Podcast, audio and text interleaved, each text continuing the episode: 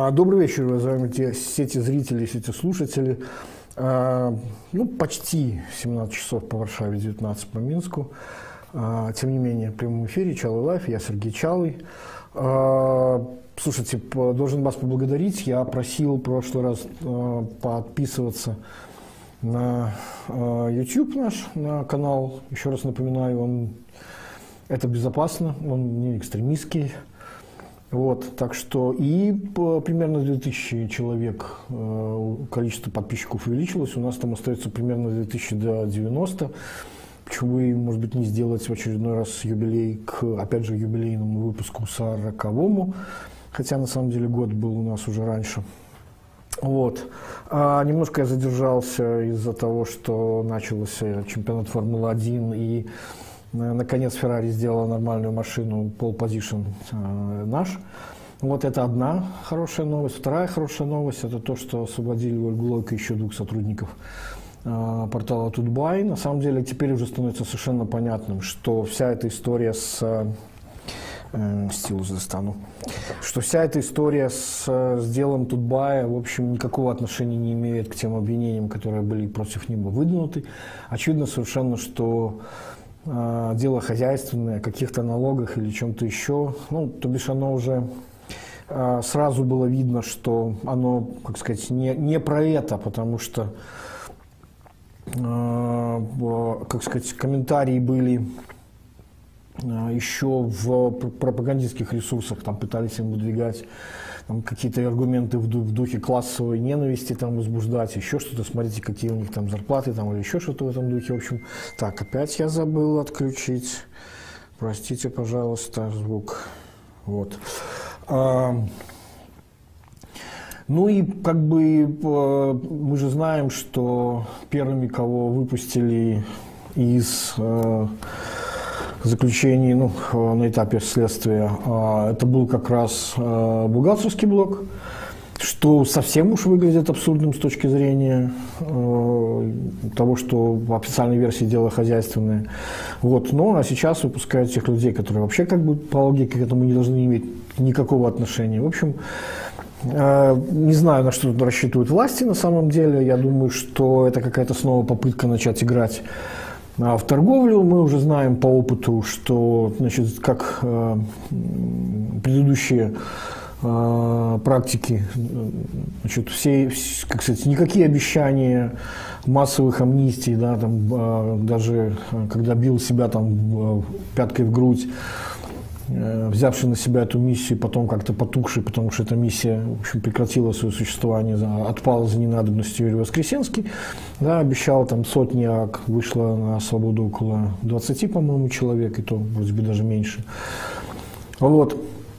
Ну, то бишь сейчас ситуация такова, что ну, либо всех, либо никого. То есть очевидно, что смягчение санкционного режима, все эти игры чуть-чуть, они, в общем, э, да, бесполезный. Вот, э, да, я даже успел перекинуться несколькими словами с, с Ольгой.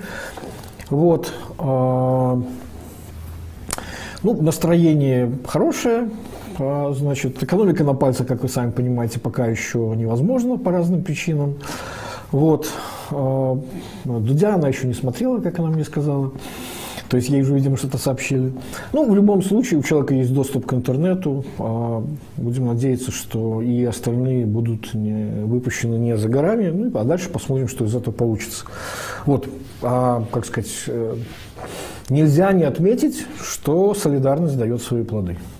Вот, свободу всем остальным журналистам и политзаключенным, томящихся еще до сих пор в застенках белорусских тюрем и э, значит, ИВС, КПЗ там, и всего-всего вот этого ЦИПом и прочим всем этим пыточным э, камерам. Вот. Очень много вопросов было про... Э, у меня есть несколько своих тем, но я попробую сейчас больше по вопросам в силу того, что не так много у меня времени было фундаментально подготовиться к этому стриму. Я ездил в Берлин, я был в эфире Deutsche Welle программы, которая работает на, э, сказать, специализируется на белорусской тематике. Вот. А, ну, конечно, что я вам скажу. А, Берлин тоже, в общем, уже начинает испытывать э, приток беженцев. Вот, я ехал поездом Варшава-Берлин. Наверное, это было ошибкой, потому что, ну, в общем, все вагоны были переполнены. Да, не только места для сидений, но и проход, в общем, э, количество людей огромное. Да. Другое дело, что, конечно, пока не сравнимы ни возможности, ни емкость там, Берлина по сравнению с Варшавой, условно говоря. Варшава уже э, приняла около 300 тысяч беженцев. Э, несколько тысяч, около пяти, по-моему, или шести тысяч волонтеров работают. Около пяти тысяч человек абсолютно в частном порядке у себя дома, что называется, разместили э, беженцев. Вот, ну, что, просто чтобы было понятно, 30 тысяч, 300 тысяч человек, это ну, примерно 15% а, населения, это, конечно, очень ощутимо. То есть вот русскую речь а,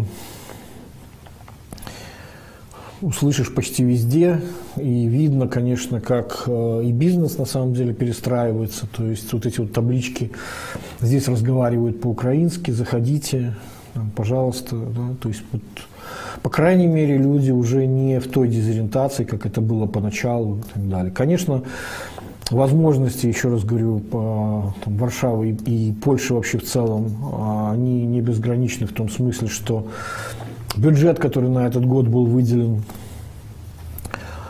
а, для чрезвычайных ситуаций, он уже использован. Вот. В Берлине в этом смысле несколько проще, потому что там, конечно, э, э, то есть в отличие, например, от, от Польши, где первым делом была, как я уже рассказывал на прошлом стриме, да, первым была реакция именно добровольцев, НГО, фондов и так далее, то бишь негосударственных структур, к вопросу о том, почему они нужны и как они эффективны именно тогда, когда они нужны.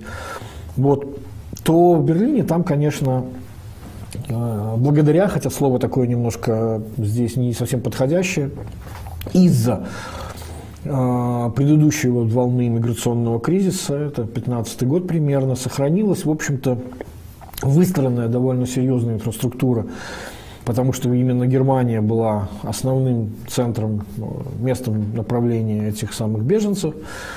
Вот, в том числе и по, по факту а, воссоединения семей и так далее. Вот, и там, конечно, видно, как государство работает. То же самое на вокзале. То есть э, большущее количество волонтеров, выстроен целый такой, э, значит, два места для бесплатных билетов по Германии и, вне, и за пределы Германии, и большущий-большущий такой центр оказания просто, что называется, такая палатка, шатер такой гигантский, э, с большим количеством специалистов для, ну, что называется, служба одного окна, которая там решает все вопросы. Да, кстати, забыл сказать, буквально при пересечении границы, граница, правда, пересекалась очень медленно, вот, а рейс, э, поезд задержался из-за этого, вот, но буквально сразу, то есть большущее количество людей сразу на границе встречает поезд, то есть протягивает в окна э, нечто вроде такой ну что ли, как бы это выразиться, такой пакетик с вещами там первой помощи, вот, включая памятку на двух языках, э, русском и украинском, а вовсе не на немецком.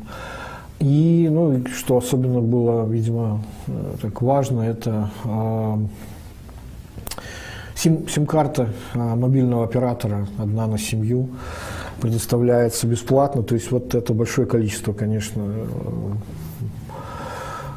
буквально с самых первых минут, когда, в общем, человек оказывается в ситуации заботы по сравнению с тем ужасом, откуда они бегут. И, конечно, масштабы по-прежнему гигантские. То есть речь идет пока только о трех, э, по-моему, миллионах людей, которые а, беженцы внешние, а какое гигантское количество на самом деле перемещенных лиц, э, вынужденных сниматься своих, из своего жилья, да, то есть когда речь уже идет о том, что ну, практически не осталось ни у кого, наверное, там, родственников и знакомых, которых бы эта ситуация не, не задела. Вот. А их это, в общем, число, я думаю, еще в разы больше. Вот. По поводу самой как бы войны и динамики ее, как я уже говорил, за последнюю неделю не так много в действительности изменилось, а, что, в общем, позволяет все же как-то ну, спать э, легче, да, как я уже говорил, нет опасности, что внезапно что-то ты проспишь и там и боишься открывать новости с сообщениями о том, что какой-то город захватили, разбомбили или там очередное там, попадание бомбы в э, жилые кварталы и так далее, и так далее. Вот. Хотя, конечно, обстрелы не прекращаются, то есть несколько десятков по-прежнему ракет ежедневно выпускается. Вот. То, что говорят э, как бы специалисты, с, знакомые с американской э, разведкой, вот, серьезной динамики не происходит. Единственное, это то, что э, вот, э, сказать, с трех сторон закрывающие, ну, опять же, условно закрывающие, потому что, как мы знаем, идут довольно успешно небольшого размера, но все же контратаки вооруженных сил Украины, ну, вот закрывающие с трех сторон Киев, э, войска, за, за, как сказать, завязшие в своем при, при, приближении, они говорят, что в целом, даже если мы не видим движения а, войск, то заметным становится перемещение а, тяжелой артиллерии ближе, а, вперед, вот к голове этой самой застрявшей колонны, что позволяет, вероятнее всего, говорить о том, что ну, я по-прежнему придерживаюсь той точки зрения, что как сказать, операция это длительная, она переходит в фазу, реально уже третью фазу, когда не удались первые две, не быстрый эм, Блицкрик в десантными э, группами,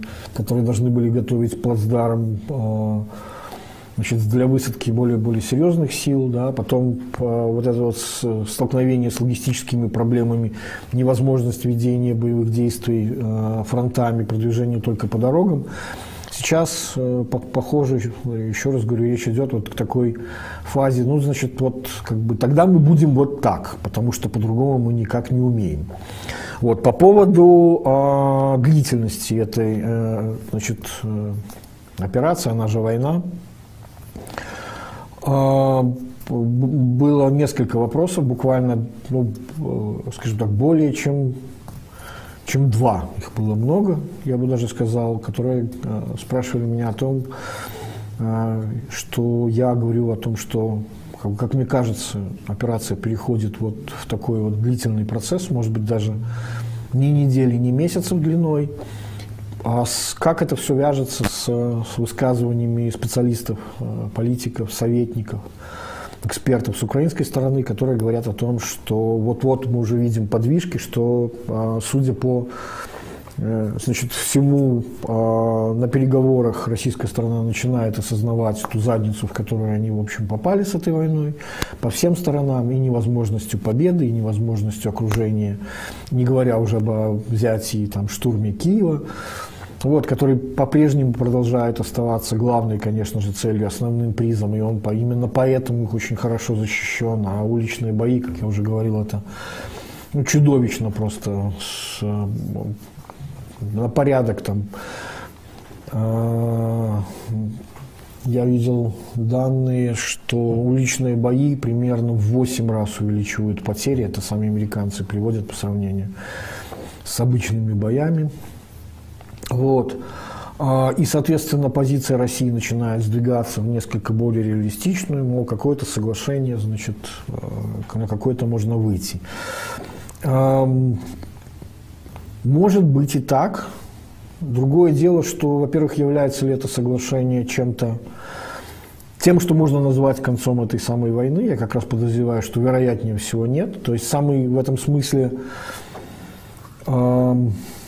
слово «благоприятный исход», конечно же, здесь не верен, а выражение, ну, скажем, переход войны в стадию с минимальным количеством человеческих жертв, да, вот нечто вроде вот этой позиционной войны, которая продолжалась благодаря Минским соглашениям на э, в Ордло, да, отдельных регионах Донецкой и Луганской области, это э, абсолютно вероятно. Вот.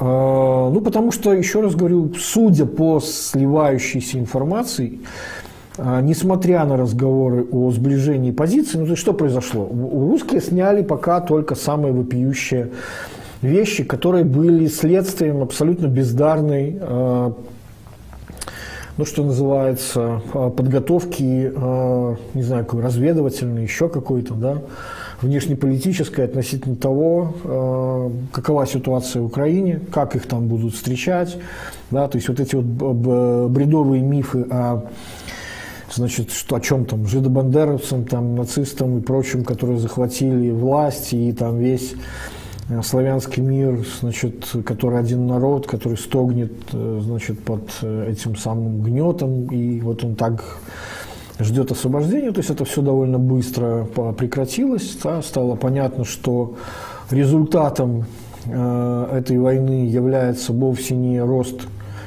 как ни странно, наверное, для русских, не рост прорусских настроений, а напротив, я думаю, что если раньше э, можно было говорить, ну, не знаю, там, 20, может быть, даже 30, ну, это нормальная пропорция людей, думающих по-другому, а, то есть благосклонно, скажем так, не прорусски настроенных, но хотя бы более-менее благосклонно относящихся к, к России, да, то сейчас я думаю, что, ну, это просто это те самые 97 на 3 процента, которые бывают вот на пике э, объединения людей одной идеей. Вот, то бишь в этом смысле Украина потеряна, возврата ни в какое лоно, конечно, не произойдет. Внезапно выяснилось, что дена, как там, денацификация, да, она тоже невозможна по той простой причине, что там никакой нацификации не было, внезапно никаких нацистов там не нашлось у власти и так далее. Напротив, как бы э, все более типологически э, путинский режим напоминает э, полноценный нацизм, не фашизм, все же точнее было бы говорить именно про германский нацизм. Последние элементы, которых не хватало вот этому э, диктаторскому управлению Путина для окончательного превращения в нацистский режим.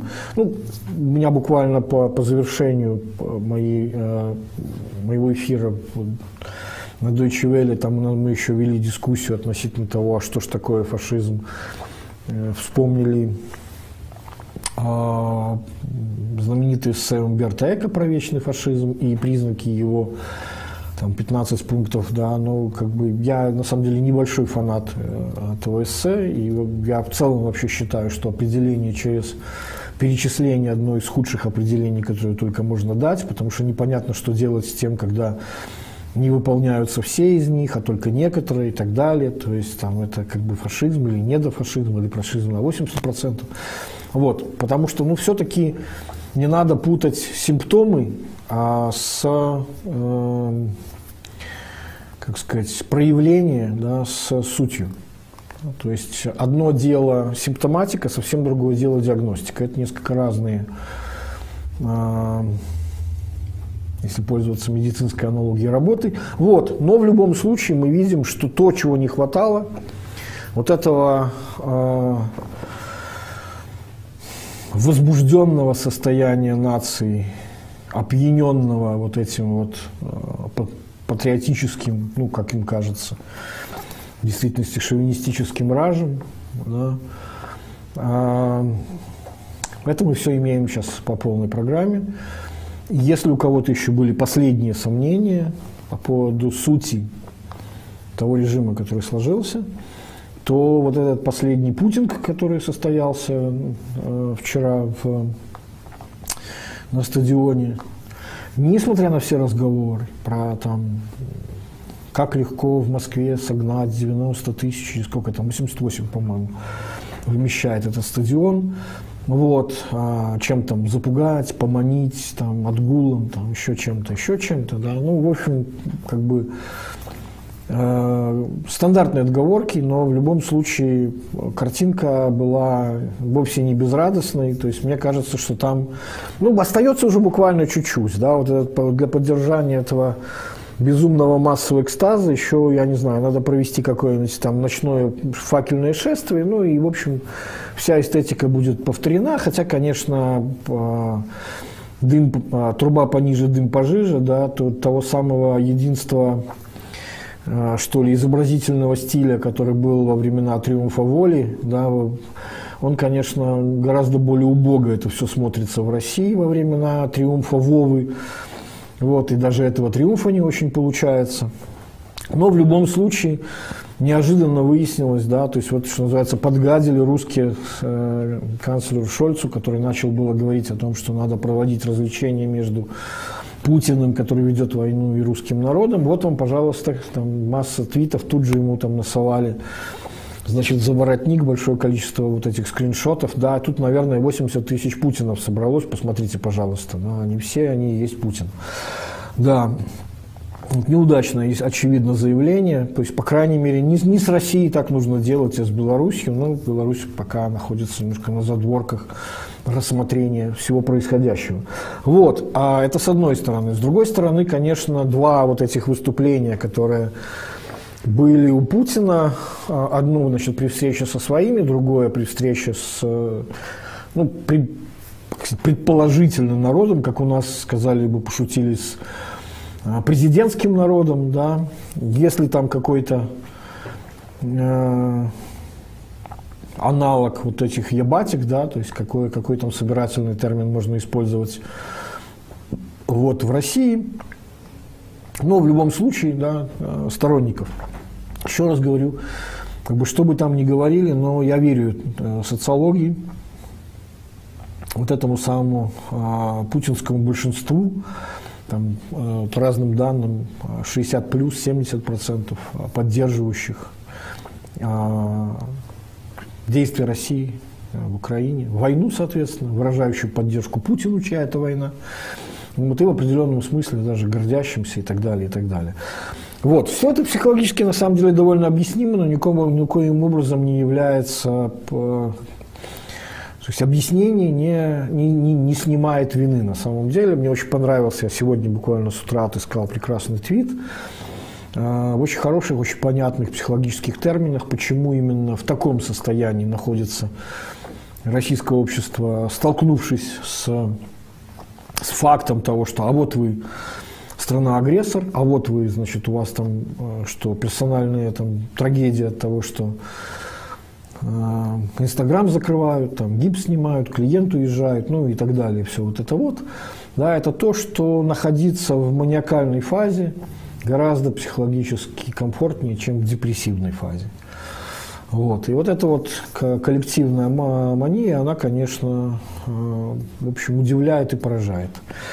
Вот. А к вопросу, опять же, тут вот я пытаюсь провести разницу между Беларусью и Россией, да, если я по-прежнему настаиваю на, это, что, на этом, что э, мне попытались возражать, что, мол, э, как бы как, на мою высказывание в, в эфире Deutsche Welle о том, что значит, нужно обращать внимание не на то, почему в Беларуси не происходит антивоенные митинги, но они по понятным причинам не происходят.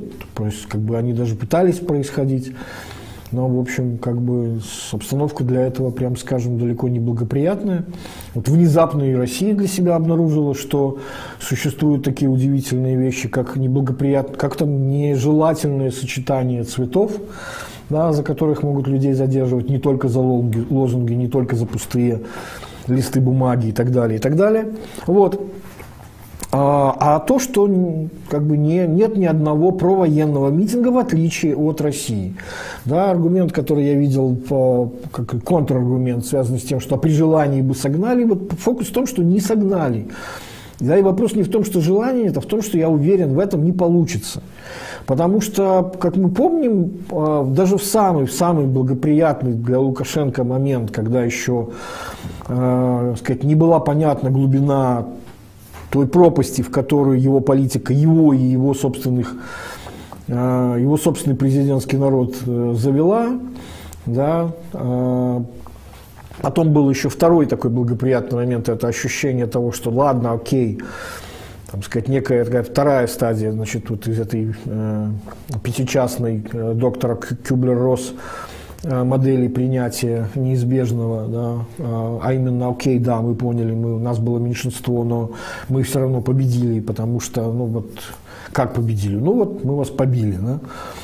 Вот, но в любом случае, даже в самые благоприятные моменты удавалось, в общем, как бы собрать весьма небольшое количество своих сторонников, я в данном случае вспоминаю, и митинг, который там собирали со всей страны, еще раз, это э, как бы Москва, 90 тысяч. Да, я понимаю, в процентарном соотношении это не так много, но э, в Минске собирали вообще по всей стране. Поэтому тут как бы и то эти люди разбегались, там только в Минск приехав, я сам видел, как их свозили э, под стены э, Октябрьской э, вот этой э, здания Э, пресс-центра, там и еще много-много всего. Вот, и как они потом все, вместо того, чтобы стройными колоннами двигаться, значит, э, слушать своего вождя, значит, э, как они разбегались по, по улицам. Так вот, если тогда это было логистическим кошмаром, мы же помним, что была задача сделать нечто сравнимое с тем количеством людей, которые явились на всему миру на, на, на площадях, на улицах в размере нескольких сот тысяч человек. Да, потом выяснилось, что Значит, организовать это, вопреки всем э, высказываниям о том, что это все проплачено, да, даже повторить, в общем, ничего подобного, ни с ресурсами, ни с логистикой, в общем, это было просто технически невозможно. Еще раз говорю про путинское, ой, виноват, про лукашенковское большинство. Оно дисперсно, оно разрозненно, оно пассивно, оно не мобилизуемо, не то что на какое-либо действие политическое, но даже вот на политическое высказывание.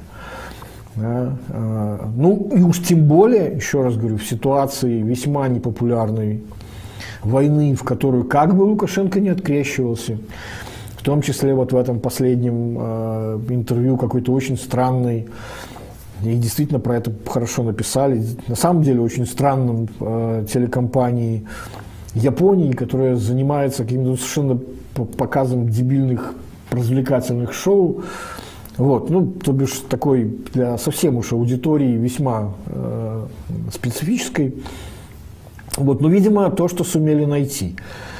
Вот, по крайней мере, э, э, как сказать, оч, очевидным кажется, что идея рассказать про ядерное оружие именно японской телекомпании, да, пришла вот э, в неокрепшие умы, значит, э, белорусской э, вот этой самой лукашенковской пресс-службы, они, видимо, посчитали, что это очень уместно именно им рассказывать про то, что значит, никакого ядерного оружия не будет, хотя ничего этому не мешает, и если нужно, то мы бы это все всегда бы значит, сделали бы, но вот мы этого не делаем, и вообще мы, как я уже говорил, главный лозунг сейчас «мы сидим на жопе ровно», вот наши солдаты нигде никуда не выходят, потому что наша армия, ну, я уже домысливаю, она армия паркетная, да, воевать она не может, да и нечем, вот, а, ну и так далее.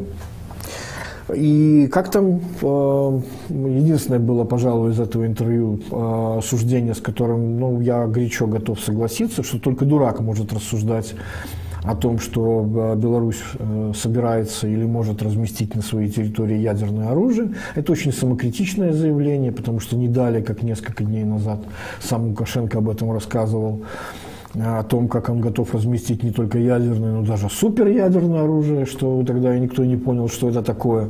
Вот. В общем, действительно, да, только дурак такое может заявлять. И еще, вот знаете, еще одну мысль. Я так чуть-чуть в сторону отойду. А, подтверждение старого-старого моего тезиса о том, как работает на самом деле харизма, как работает легитимность. А, а именно, вот я, наверное, не ошибусь, если скажу, что все уже видели большущее количество мемов, а, которые делаются с участием Лукашенко сейчас.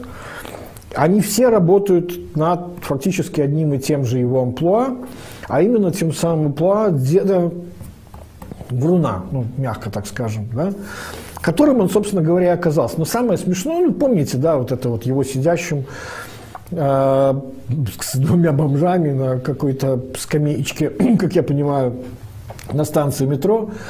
Вот, и значит, на полном серьезе рассказывающим про вот то, как, э, как Путин там живее всех живых, и про то, как э, значит, Россия просто не может не проиграть, потому что не может. Значит, на виноват не может проиграть, да, слишком много не. И так далее. Вот, то есть о чем это? Это, наконец, уже на уровне вот такого вот массового сознания, то бишь, когда про это делаются мемы, можете быть уверенным, что эта идея овладела массами настолько, что, ну, как сказать, уже вот, вот в такой даже визуальной культуре, да, для людей, которые прочесть не могут, но зато хотя бы посмотрят картиночку. Вот. А, а что это означает? Это означает, что, э, то есть, как бы логически, если рассуждать, а что по-другому как-то раньше себя вел Лукашенко, что он не, не был в амплуа этого же самого э, деда Вруна, который есть на каждой деревне, и которого как-то, ну, как-то терпят и говорят, что, ну, там, не обращайте внимания, это он, там сейчас это он нормальной как бы ситуации, сейчас он начнет рассказывать про то, как он там воевал в, на Колчаковских фронтах и был ранен там и так далее. Там много чего интересного. Верить в это не нужно, но и всерьез воспринимать тоже. Вот, и реагировать каким-то образом на это не надо. Фокус в том, что он, он всегда был в этой роли. Но просто одно дело, когда ты воспринимался как все же там, пускай э, регулярно с фальсификациями, но выигрывавшие выборы, да, и как, как стало понятно, когда э, вот это э, голое, как сказать, новое платье короля, да, вот этого самого голого короля, э, пропала, и вот эта вот пелена, покрывавшая глаза, вот она пропадает, и все. И сразу становится понятно, что, что мы видим, в общем, такого суетливого, пожилого человека, говорящему как, какие-то фразы, которые, скорее всего, он даже уже и не помнит, что он рассказывал там за день, за два до этого, и верит во все, что он говорит, и, ну, в общем, а, это вот к вопросу о том, как, как даже, даже у разных личностей, не будем давать никаких оценок, у разных личностей меняется восприятие в зависимости от того, наделен ли он вот этим самым, этой мантией, которую на него надевает коллективная воля народа или нет. Или она куда-то девается, и после этого приходится быть ересиархом секты свидетелей 80%, постоянно рассказывая даже своим самым ближним, по его собственному признанию, людям о том, как они там все Значит, верьте, верьте, что нас много достаточно. Вот, то бишь вот Путин, э, два его выступления, конечно, это э, он превращается, стремительно превращается в Лукашенко, он повторяет одни и те же свои мифы, видимо, он действительно продолжает жить э, в этой картине, да, то бишь вот обращение к нации, которое он предварял подписанию документов о признании независимости Донецкой и Луганских областей, которое фактически было при объявлении войны всему миру. А выступление там перед своими относительно того, что значит, все идет по плану, все нормально, там вы же понимаете, у нас не было другого выхода. Вот, вот это вот у нас не было другого выхода, потому что, ну, как в том самом э, стишке, да, значит, другой бы изнасиловал, а я лишь пнул ногой, если бы не мы, то уже они бы, там уже были бы войска НАТО и так далее, и все, весь этот бред. А, в общем, вот вынудили, вот просто вынудили какие-то злые силы, там нашептали что-то, я не знаю, голоса в голове собственной, о том, что ничего другого не оставалось. Примерно тот же самый бред повторяет и Лукашенко каком-то э, мифическом, значит, за 6 часов буквально там до нападения. Но я уже говорил, что, конечно же, Украина собиралась нападать на Беларусь ровно в том направлении, ровно в тот момент, когда там собрались объединенные значит, российско-белорусские войска на учение. Конечно же, это самый благоприятный момент для того, чтобы начать провокации. Вот, опять же, э, сознание вот этих э, людей, очень специфически мыслящих, значит, им, видимо, не хватает, вот, как сказать, возможности подумать о следующем шаге, почему это нелогично. Вот, потому что, как сказать, в их картине мира нет этого шага и так далее. А то же самое было фактически с проповедью, это не, моя, э, не мое, э, мой эпитет, а Колесников, э, описавший вот этот триумф Вовы значит, в, на стадионе, реально сравнил это уже с проповедью, и не только потому, что Путину пришлось там обращаться с, за библейской цитатой а, там, а, святых, которые решили положить жизнь за други своя Хотя не очень понятно, какого хрена эти други своя внезапно решили положить свои жизни.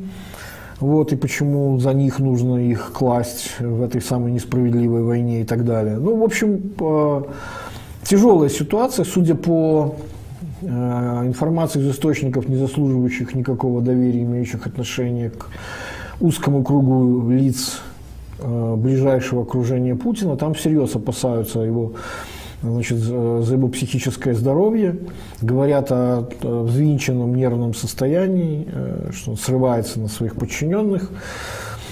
Вот.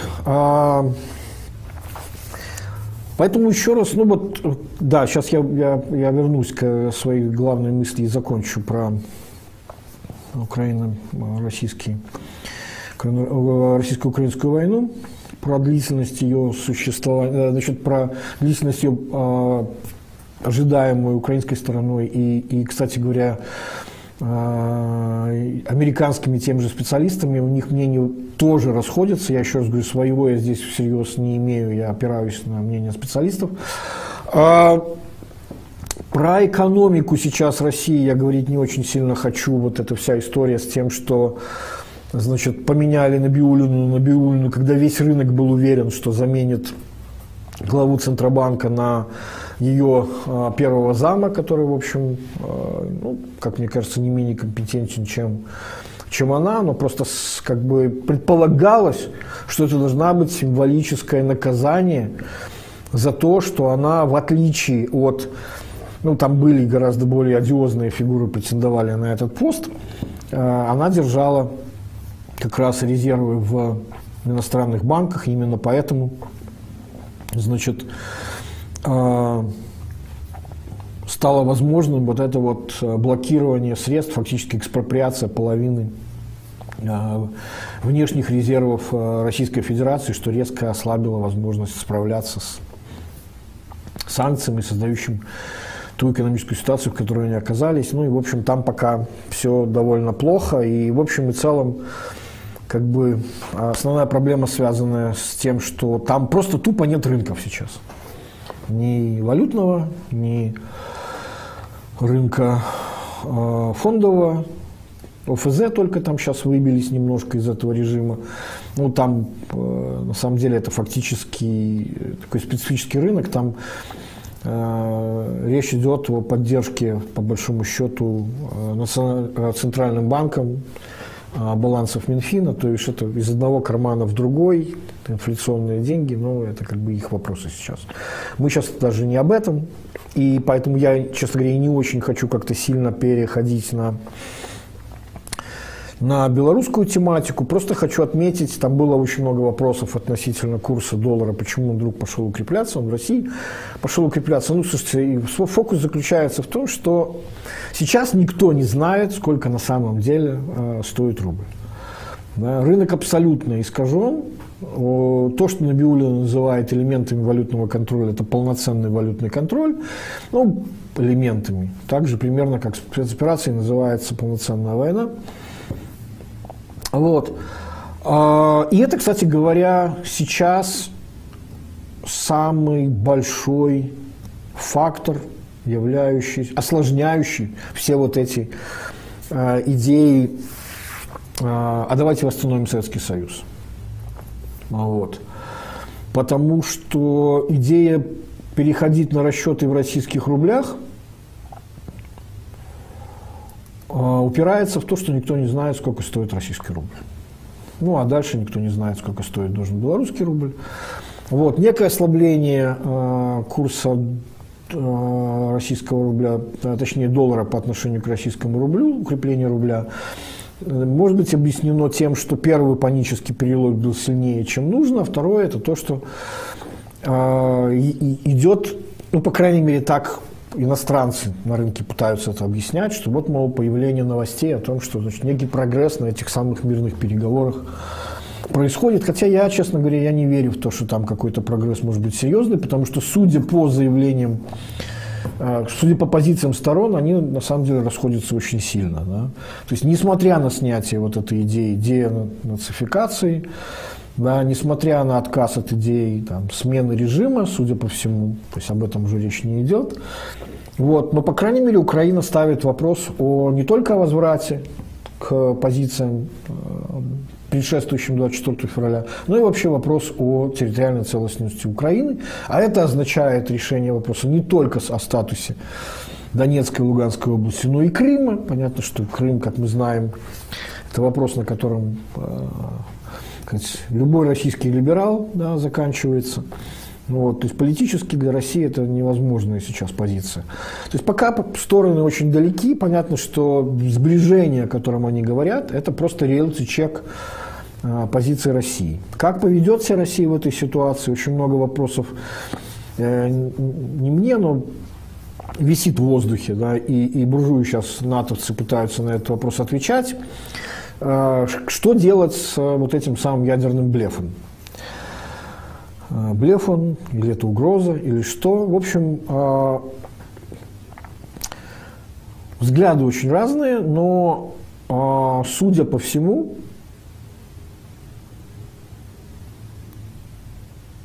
Бывшие генералы пишут об этом, по-моему, даже Уэсли Кларк про это говорил, а, кто вообще был начальником а, объединенных штабов, а, то есть, по сути, начальник генштаба США. Он сказал о том, что в своих, как бы это выразиться, ну, то есть в своих планах мы исходим из того, что ядерное оружие может быть применено.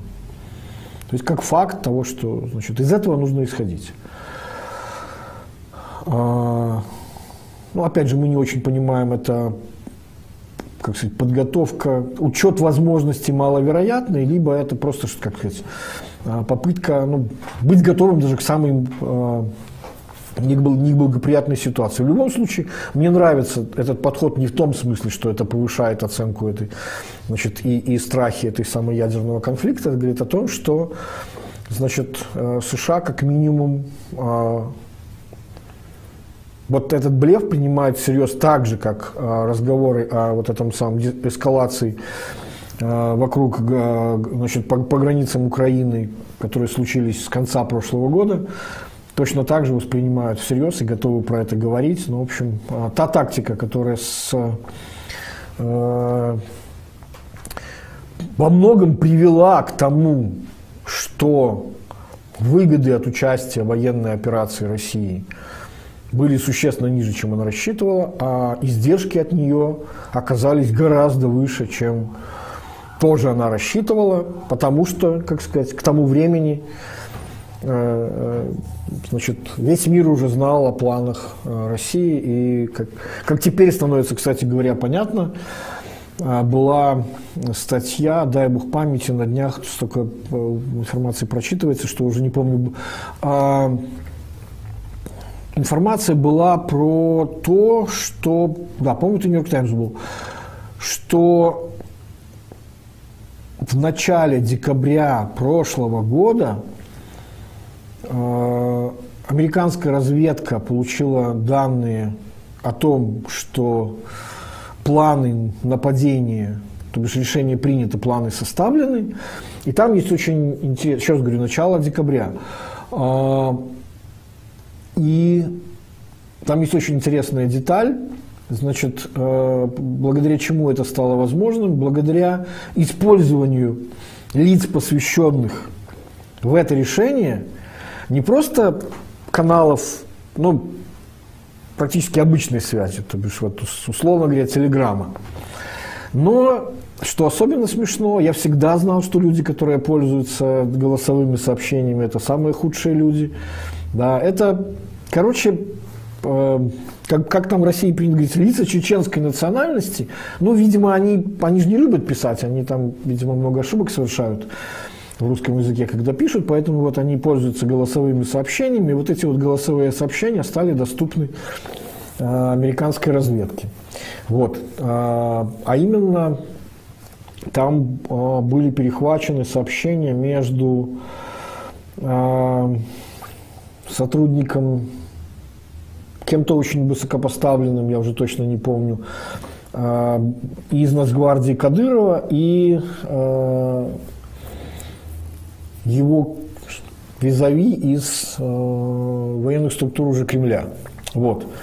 Так что не пользуйтесь, пожалуйста, голосовыми сообщениями. Помните эту знаменитую блок-схему, уместно ли пользоваться голосовыми сообщениями. Да, вам оторвали руки? Да. Нет? Нет. Вот. А, значит, теперь по поводу а, вот еще одной важной мысли, по поводу того, как быстро это все может закончиться. А,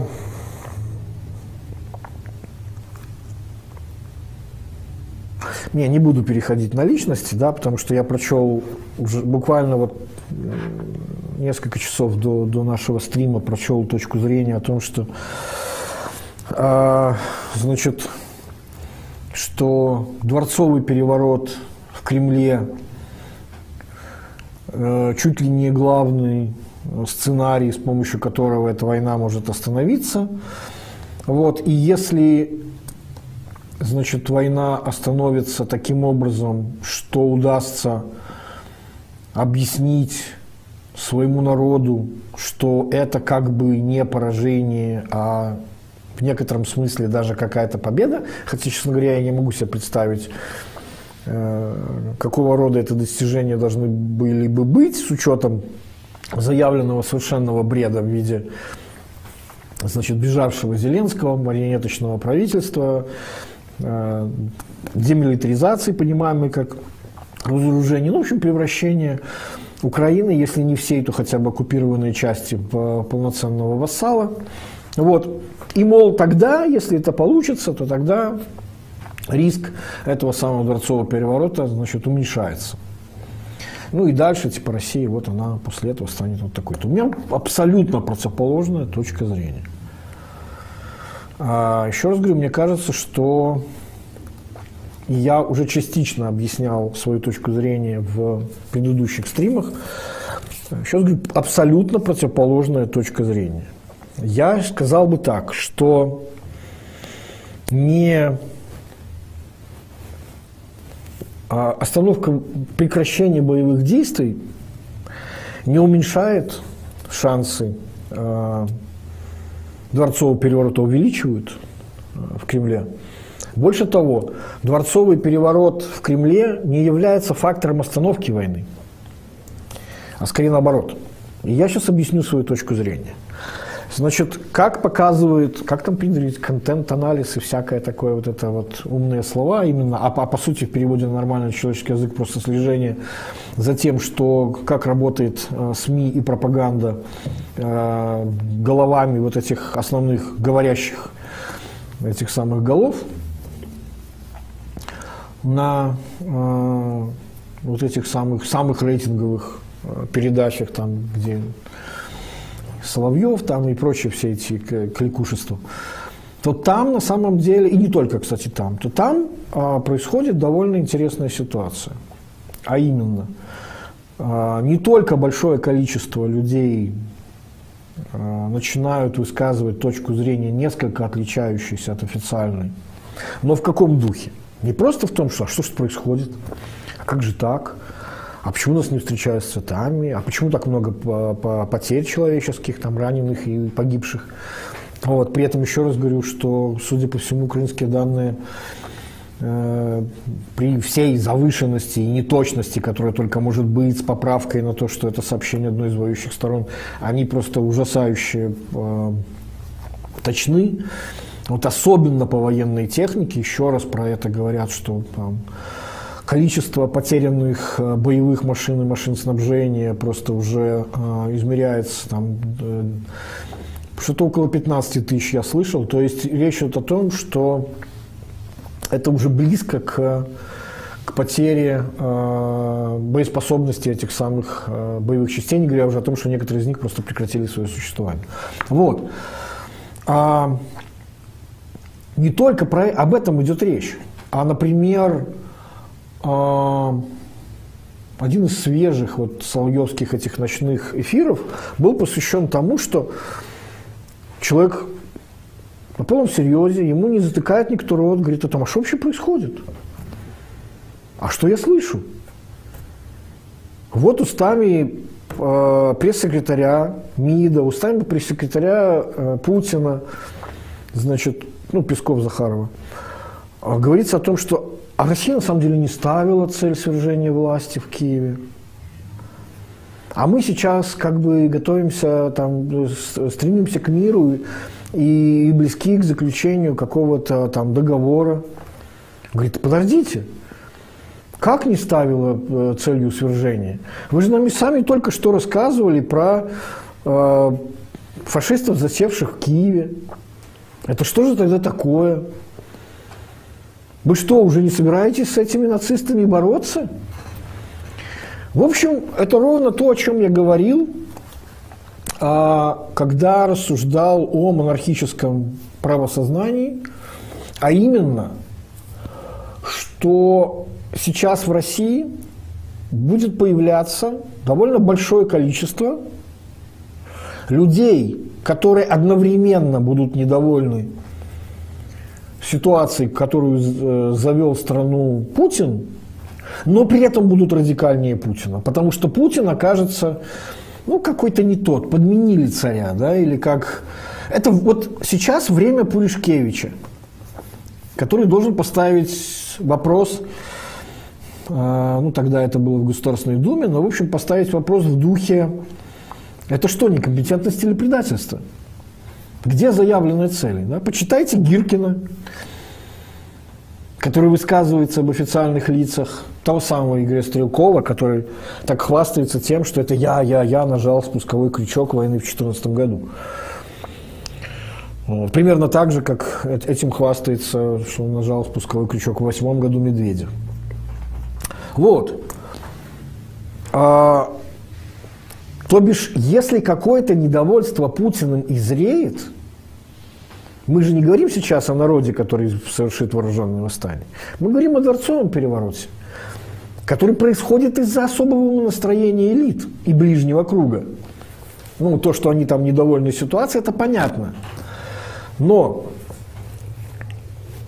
еще раз говорю, а, сейчас ситуация а, для, условно говоря, монархического правления самая тревожная – в том смысле, что вот начатая малая победоносная война, которая заканчивается позором, ну, это уже очевидно, что она закончится позором. Можно сколько угодно рассказывать, оправдывая свои прошлые неудавшиеся прогнозы, разговоры о том, какая там успешная э, российская пропаганда, она все сумеет выдать, любую, любое поражение за победу. Нет, так не бывает. Даже любая пропаганда не, не всесильна. А, плюс ужасающее экономическое положение не только в результате этой войны, но и по своим собственным внутренним причинам. Я имею в виду не только экономические санкции, наложенные в результате этой агрессии. Вот. То бишь все уже здесь на самом деле. Да? То есть прийти и сказать, караул устал, там, вы не изложены. Но только это не будет фактором ослабления по вот этих самых милитаристских, а фактически нацистских э, устремлений. Больше того, а, мне кажется, что любая надежда на дворцовый переворот, она изначально абсурдна, в том числе исходя из непродуктивно, исходя из самих целей, которые ставятся. Происходит подмена целей длинных целями тактическими – Примерно то, о чем я говорил, когда, э, ну, скажем, вот наша задача, там, говорили отдельные люди, там, сделать так, чтобы там, свергнуть Лукашенко, например. Нет, говорил я, наша задача добиться демократизации и либерализации власти и экономики. Это конечная цель. А если вместо Лукашенко приходит условно Лукашенко штрих там, или два штриха, или три штриха, или сколько их там штрихов, да, то это на самом деле ничего не меняет. Больше того, где гарантия, что следующий будет не менее, а может более э, в этом вопросе вопиющим. А в стране, вот в России уж тем более, которая охвачена вот этим угаром и ражем, потому что у нее пока еще не случилось своего Сталинграда. Это тем более вероятно. И вообще, как показывает практика, если уж брать широкий контекст, э, есть большущее исследование, которое многократно цитировалось, обсасывалось в 2020 году. Речь шла о том, как заканчиваются диктатуры. Какое количество было значит, в результате насильственных протестов, там, а, революции снизу, дворцовых переворотов и так далее, и так далее. Дворцовых переворотов, там, кстати, там немного. Но смотреть-то нужно было дальше. А в том же самом исследовании было написано – что мало того, что дворцовые перевороты случаются нечасто, так еще и демократизация в результате этих дворцовых переворотов происходит скорее как исключение, чем правило. И смена человека не означает смены режима, а иногда ужесточение его.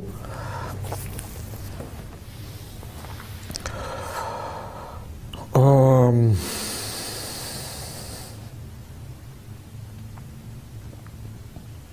Много вопросов было про Китай.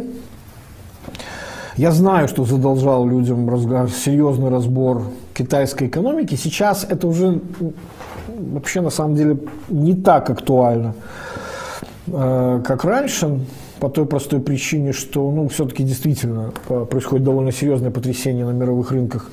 И тактические соображения сейчас перевешивают стратегические, хотя про это тоже имеет смысл говорить. Вот. Ну, я просто сейчас по, по, по неволе не готов уходить вот в такие теоретические рассуждения, но частично их затрону, потому что есть вопросы, которые постоянно задают сейчас.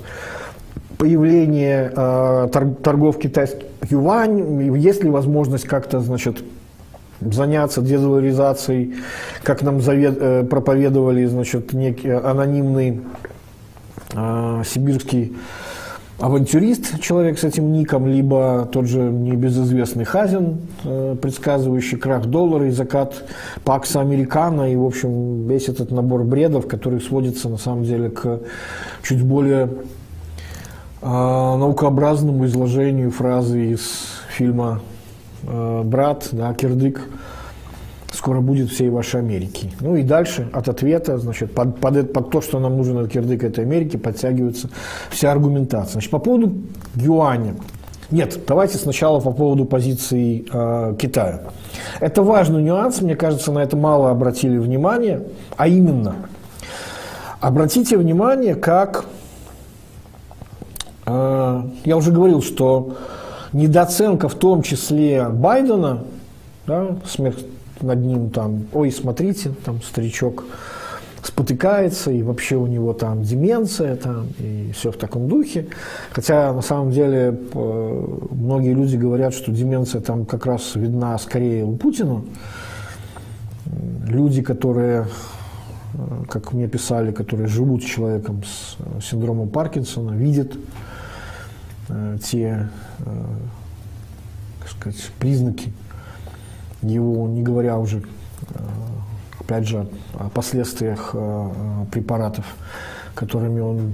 Э, я доверяю здесь, опять же, мнению российских кругов да, специалистов о том, что он давно находится именно на этом медикаментозном лечении, которое ослабляет его и иммунитет. Именно поэтому, вовсе не коронавирусом, объясняются вот эти длинные столы. И особенно вот это устройство сцены во времена вот этих Э, э, триумфа Вовы, значит, вот эта вот 50-метровая чистая сцена, она реально так называлась. Это смех смехом, об этом опять же пишет Колесников в «Коммерсанте». Кстати, очень интересно следить за сменой э, тональности Колесникова. Мы же знаем, что это человек, который из много лет находится в пуле Путина, да, очень близок к администрации президента, и как-то вот его этот язвительный тон становится, ну, в общем, это такой могильный юмор на самом деле, там э, вроде как и смешно, а вроде как и не очень.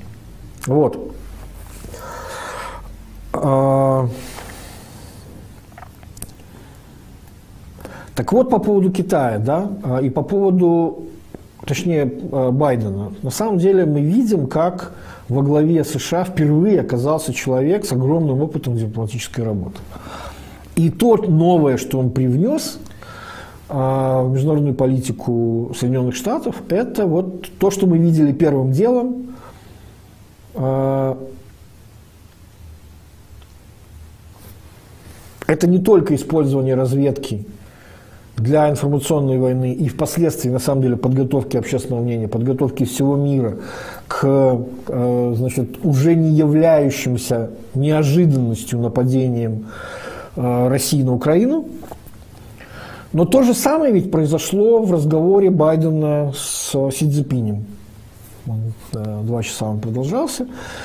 А там были две вещи, сказанные напрямую. Первое, значит, что бы там, опять же, не, не пытался, мы знаем, общая позиция э, Китая была на тот момент, мы вообще были не в курсе, для нас это было неожиданностью, и вообще мы ни при чем, и мы как бы, и вообще мы за, мы за мир.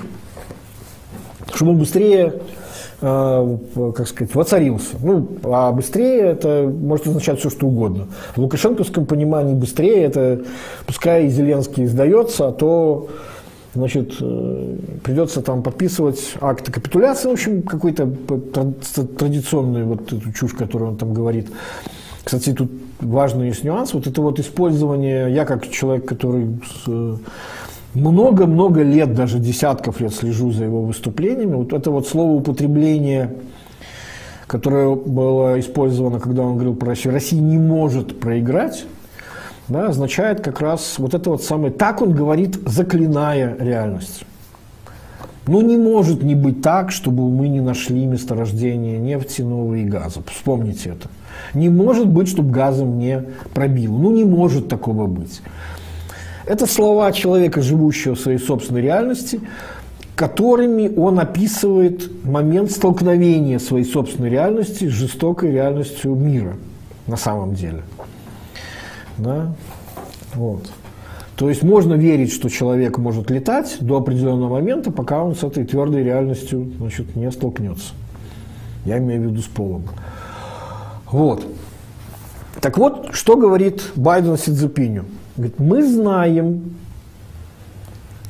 что вы не просто были в курсе, но вы еще и попросили отложить операцию. Она же война, на нормальном человеческом, а не там птичьем путинском языке, значит, на после Олимпиады. Мы знаем, что вы, считай, соучастник. Ну, помните, да, есть же даже целая статья в Уголовном кодексе за недонесение преступлений готовящихся. Примерно что-то в этом духе. Второе, мы знаем, а эта инфа, кстати, которая стала известна в СМИ, она стала известна благодаря источникам из разведки, что к вам Россия обращалась за помощью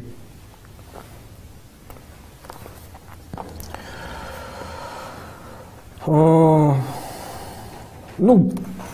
помогите оружием, помогите а, машинами, помогите сухпайками и так далее, и так далее.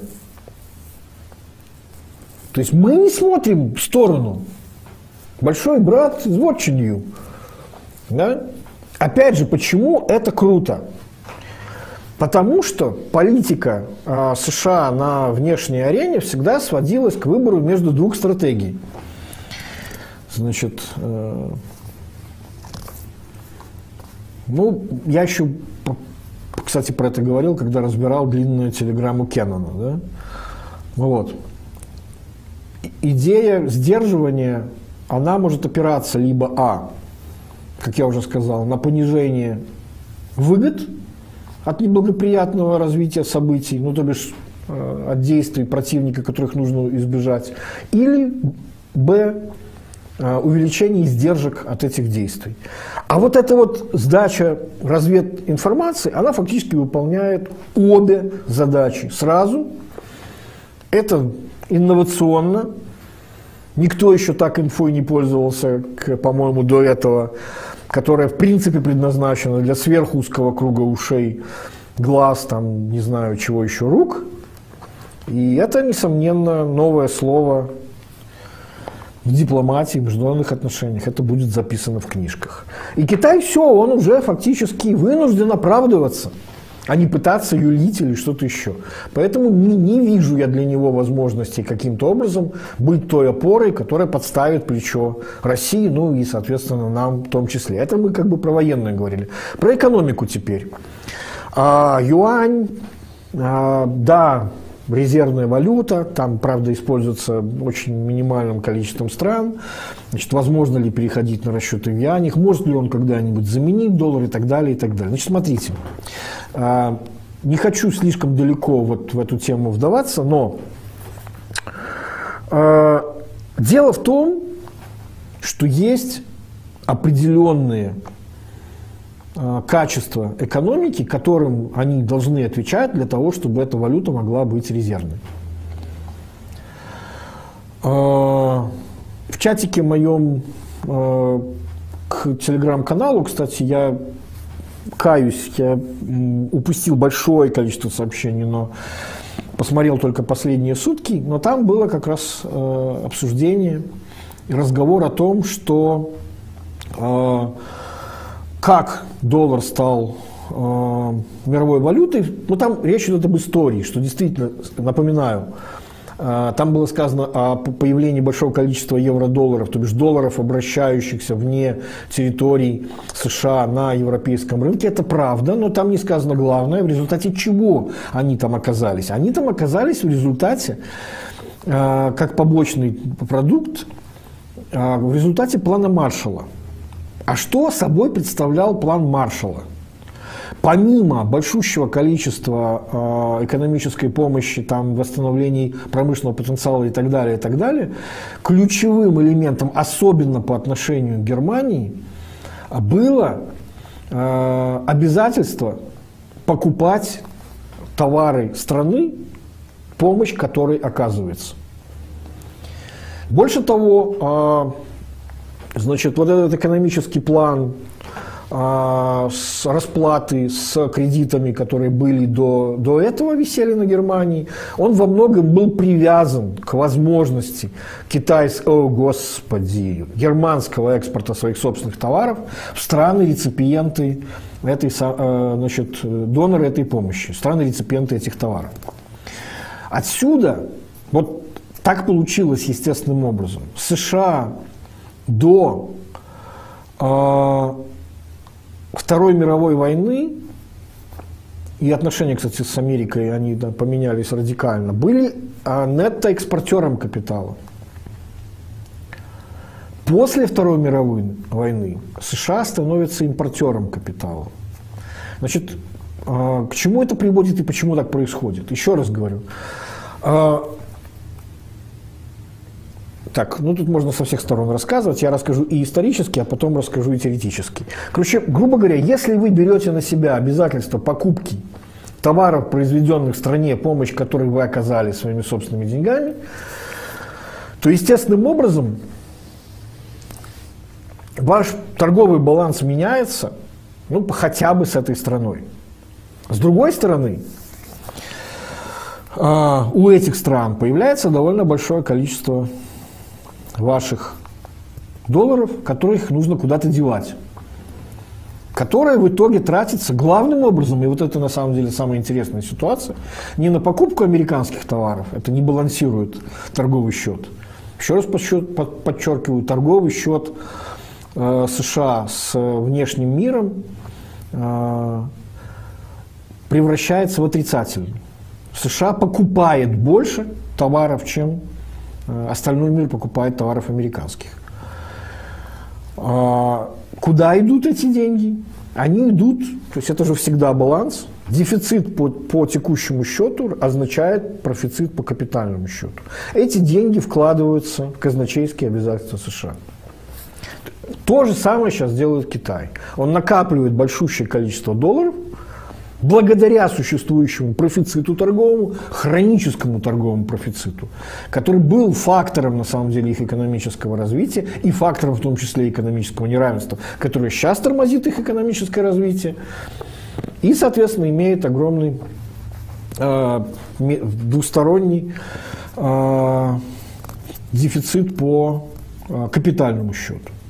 То бишь покупает казначейские обязательства США, то бишь самые безрисковые активы. Строго говоря, доллар тоже безрисковый актив, только в отличие от казначейских обязательств США, это тоже долговое обязательство правительства, только еще и беспроцентное. И вот тогда-то доллары становятся резервной валютой. Не может страна, имеющая гигантский структурный торговый профицит, валюта ее, вероятнее, э, э, виноват, валюта страны, имеющей гигантский торговый профицит, не может быть резервной. То есть для того, чтобы китайский юань занял место американского доллара, в Китае должны произойти не просто какие-то структурные изменения экономики, которые, кстати говоря, Китай боится. Он об этом говорит постоянно, он говорит последних лет 15 о том, что они нужны. Но на самом деле ни черта для этого не делает. Потому что малейшие подвижки приводят к таким э, эффектам э, э, ripple, волны от упавшего камня на воде, которые оказываются уже политически неприемлемыми. И поэтому ничего не происходит. В общем, не будет юань еще очень-очень долго заместителем доллара. Это на самом деле очень, ну, в лучшем случае, очень длительный процесс, если это когда-нибудь произойдет. И второй момент, который очень важен для понимания позиции Китая. Не забывайте, что Китай был главным бенефициаром э, однополярного мира после э, распада Советского Союза. Он очень комфортно чувствовал себя в ситуации, когда они находились... Вот мы вторые, на нас никто не обращает внимания, и мы будем пользоваться всеми плодами этого порядка, включая э, страна фактически с нерыночной экономикой получает такой статус, включается в систему ВТО, благодаря этим преференциям фактически совершает экономический рывок из своей бедности а, в страну с средним уровнем дохода и так далее. Ставить под угрозу тот миропорядок, бросать вызов США, а именно об этом говорит Байден Си Цзепиню, что ваше участие на стороне вот этих орков, от которых сейчас весь мир будет железным занавесом отгораживаться, будет вот это и означать. Что вот этот наш симбиоз, что бы там ни говорили про торговые войны, милые бронятся, только тешатся, он будет поставлен под угрозу. Вы хотите этого? Вероятнее всего, нет. Вот о чем идет речь. А, еще один был вопрос, я на него отвечал лично, но, наверное, повторю. Когда люди говорят о том, что, ну, окей, вот продолжение логики этой дедоларизации, которую, к сожалению, не все хорошо э, понимают, ну, то бишь, давайте вот как-то устранимся от доллара в расчетах где? Международных расчетах, ну каких? Понятно, что там с Россией, может быть, с этим нашим Евразийским Союзом, может быть, еще где-то. Во внутренних расчетах, ну жил же, в конце концов, Советский Союз без доллара. И вот когда я услышал это выражение, что жил Советский Союз без долларов, да, вот тут я, я понял, что тут нужно э, возражать, потому что э, существует серьезное непонимание, как вообще жил Советский Союз. Я когда-то, очень давно, примерно почти 40 наших стримов назад, рассказывал о том, как существовала экономика Советского Союза. Сейчас я ее дополню немножко. Я повторю кусочек, и на две трети все, что я сейчас буду говорить, я уже говорил. Но, видимо, аудитория немножко все-таки, ну, она и выросла, вероятнее всего, и, может быть, чуть-чуть поменялась. Так вот, дело в том, что не только без долларов жил Советский Союз, он вообще без денег жил. Это была принципиально безденежная экономика. Экономика Советского Союза состояла из трех секторов – между собой чрезвычайно слабо связанных. А именно, про первые два я рассказывал. Существовала сфера обращения без наличного рубля. Он не был деньгами, несмотря на то, что назывался рублем. Он был расчетной учетной единицей. Потому что планы по выпуску и затратам, вот та самая пресловутая модель затрат и выпуск э, значит, Нобелевского лауреата значит, э, российского происхождения.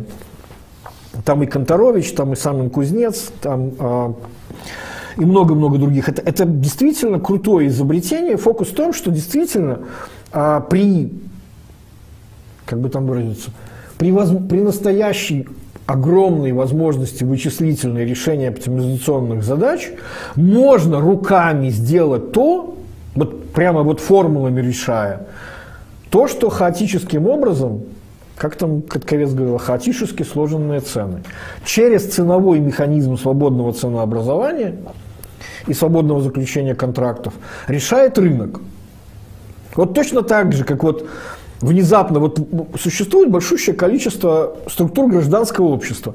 Наступает кризис, и вдруг вы видите, опа, и большущее количество вот всех этих структур начинают работать и помогать людям. Так вот, точно так же работает и рыночная экономика, без всякой помощи государства. Помните же этот знаменитый анекдот, когда один из советских э, правителей, да, из политбюро членов приехал э, в Нью-Йорк с официальным визитом, его проводили по магазинам, это вот те самые шоки, 30 сортов колбасы там и так далее. Он задал один вопрос – который абсолютно абсурден для американцев, но абсолютно логичен был для этого человека. Кто отвечает за снабжение продовольствием такого большого города? Так вот, никто не отвечает. Рынок работает таким образом, что вы, голосуя своим рублем, делаете так, что тот продукт, который вам нравится, оказывается рядом с вами в магазине. Но я сейчас не об этом. Я о том, что вот эта вот идея не денежной экономики, а именно балансирование потоков, сколько производить, сколько выделять для этого, это была просто учетная единица. На самом деле балансировались физические объемы. То бишь это были не деньги по смыслу своему, безналичные рубли. Наличные рубли тоже не были деньгами, это были талоны на конечное потребление. И то, и то называлось рублями, но между ними существовала Великая Китайская стена. Одни в другие не превращались. Это было важным условием сохранения макроэкономического равновесия. И наоборот, я, кстати, об этом рассказывал, абсолютно некомпетентное непонимание, просто вот приход к власти людей, которые не прошли, грубо говоря, там учебник по экономикс, и не представляли на самом деле, как работает советская экономика, начали с предоставления больших э, возможностей зарабатывания, как там это называлось, от нетрудовых доходов перешли к индивидуальной трудовой деятельности, появление кооперативов. Кооперативы начали оказывать услуги для крупных промышленных предприятий. И все, и канал вот как бы перелива из безналичных денег в наличные был прорыт, ров прорван, э, стена виноват, прорвана. Вот вам результат. Э, полное разрушение макро, макроэкономики через образование торгового дефицита, денежного навеса, огромное количество э, никому не нужных денег, на, хранящихся на сберегательных книжках, которые потом девальвацией и фактически э, обнулением этих самых внутренних, внутренним дефолтом обнуления этих обязательств в 1992 году и произошло. Но была еще и третий сектор, а именно сектор внешний – то есть я рассказывал только о внутренней экономике, а есть еще внешняя экономика. Внешняя экономика, там, об этом я уже тоже частично говорил, работала по принципу, мы продаем сырье, покупаем ширпотреб. То есть вот там обращались эти условные доллары. И банк, который это обслуживал, Внешэкономбанк Советского Союза, впоследствии Внешэкономбанк Российской Федерации, он не был никогда банком. Это тоже был просто расчетный механизм, обеспечивающий проведение этих сделок. Строго говоря, российский веб так и не стал банком в полном смысле слова. Вот. Там не было специалистов, понимавших, что такое банковская деятельность. Он там много убытков понес в процессе своей э, деятельности. Но неважно в данном случае. Вот. Но еще раз говорю, эта система работает в том случае, когда внутри у вас функционировала экономика нулевого цикла, а именно ваша задача производить средства производства.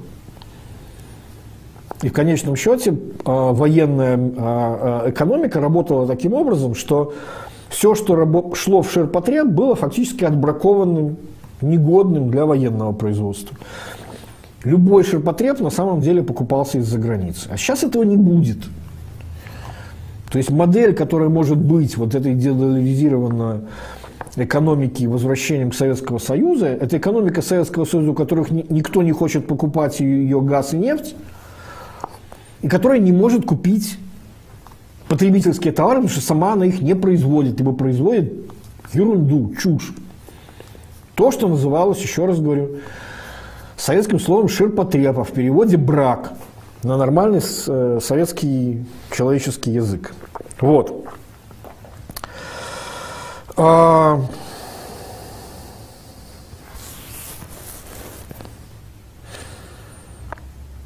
Да, по поводу...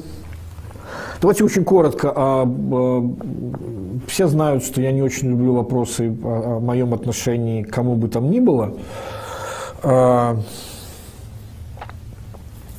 но постоянно задают эти вопросы. Вот был вопрос по моему отношению к Арестовичу.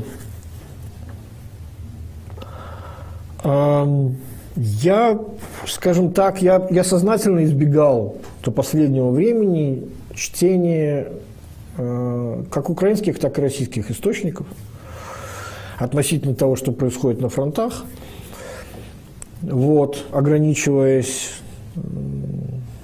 буржуйскими и только, вот еще раз говорю, только недавно начал э, обращать внимание на, на э, то, что говорит э, Подоляк, то, что говорит Арестович. Значит, по поводу Арестовича. Я пока небольшой специалист в нем, но э, есть одна штука, которая вызывает у меня огромное к нему уважение. Мало кто из специалистов и аналитиков может так, э, так красиво поступить. Речь идет вот о чем. А вы же видели, как недавно широко разошлось старое его интервью, видео, где он э, ну, с плашечками, значит, Арестович предсказывает войну с Россией том духе. Это не его была работа, естественно. Как бы интернет тем и хорош, что это институт вечной памяти. Ну, вечной памяти я имею в виду не как помним и скорбим, а в том, что никто не забыт, ничто не забыто. Да? Еще раз говорю, интернет – это институт вечной памяти, все можно найти, вот нашли, и как бы вот, вот вам очередная ванга. Что сделал Арестович? Он прокомментировал это интервью тогдашнее свое. Говорит, ребята, я там говорил о совсем другом. Не надо из меня делать пророка. А, я не хочу оказаться человеком, который незаслуженно получит славу, потому что я оказался прав по неправильным ну, основаниям. Я говорил там о другом. Он говорил о том, это был период, когда шли Э, шла полемика и в украинской власти, и в украинской политике, и в, в обществе относительно ориентации на вступление в НАТО. И даже записывание это в Конституции. И он говорит, я тогда говорил о том, что он был противником этого закрепления, он говорил, вступление НАТО, декларация даже о намерениях вступления в НАТО неизбежно приведет к большой войне с Россией. Вот почему я ее предсказывал. Я до сих пор, говорит он, и это на самом деле очень круто, то есть я понимаю, почему ему понадобилось отвечать за тогдашние слова, потому что сейчас он продолжает эту мысль. Он говорит, я до сих пор являюсь НАТО-скептиком. Потому что где сейчас ваше НАТО? Вот покажите мне его. Почему нас не пригласили, хотя до этого мы были а, в статусе практически наблюдателей, да, там с нами обменивались информацией. А 26 февраля решали нашу судьбу без нас. Где это НАТО сейчас? Каким образом оно помогает? Помощь же даже отдельная, которая идет, она идет по линии отдельных стран. Я уже не говорю там про эту издевательскую позицию Германии, которая все, что смогла поставить, это каски, и тот продав их Лихтенштейну, чтобы тот их продал, чтобы самим в этом не быть задействованным. Вот. Не говоря уже там о бесполетной зоне, хотя я на самом деле считаю, еще раз я уже про это говорил, я считаю, что бесполетная зона это, это э, кстати, не об этом разговор. Говорить нужно действительно поставку вооружений, с которыми имеет, может иметь дело украинские э, специалисты военные, то бишь те же самые старые советские С-300 комплексы ПВО, особенно нужные ПВО, и системы э, антиармор, да, то бишь там джавелины, то есть вот эти вот э, шведские комплексы там, нового поколения и так далее, и так далее. Вот о чем идет речь. То есть, но, но еще раз, вот то, что он там, говорю, большущее интервью, где он говорит о том, что нас интересовала бы вообще другая структура безопасности в регионе, это на самом деле очень круто, да, это вот не, не попытка такой, а я тоже когда-то много раз сказал там вот эти слова. Нет, я сказал их вот потому-то, и поэтому не используйте их в другом контексте. Это очень круто. В общем, как бы, видимо, я э, прочитаю, посмотрю, что еще, еще больше он про эту, на эту тему говорил. А, кстати, к вопросе о вопросе о новой конфигурации безопасности.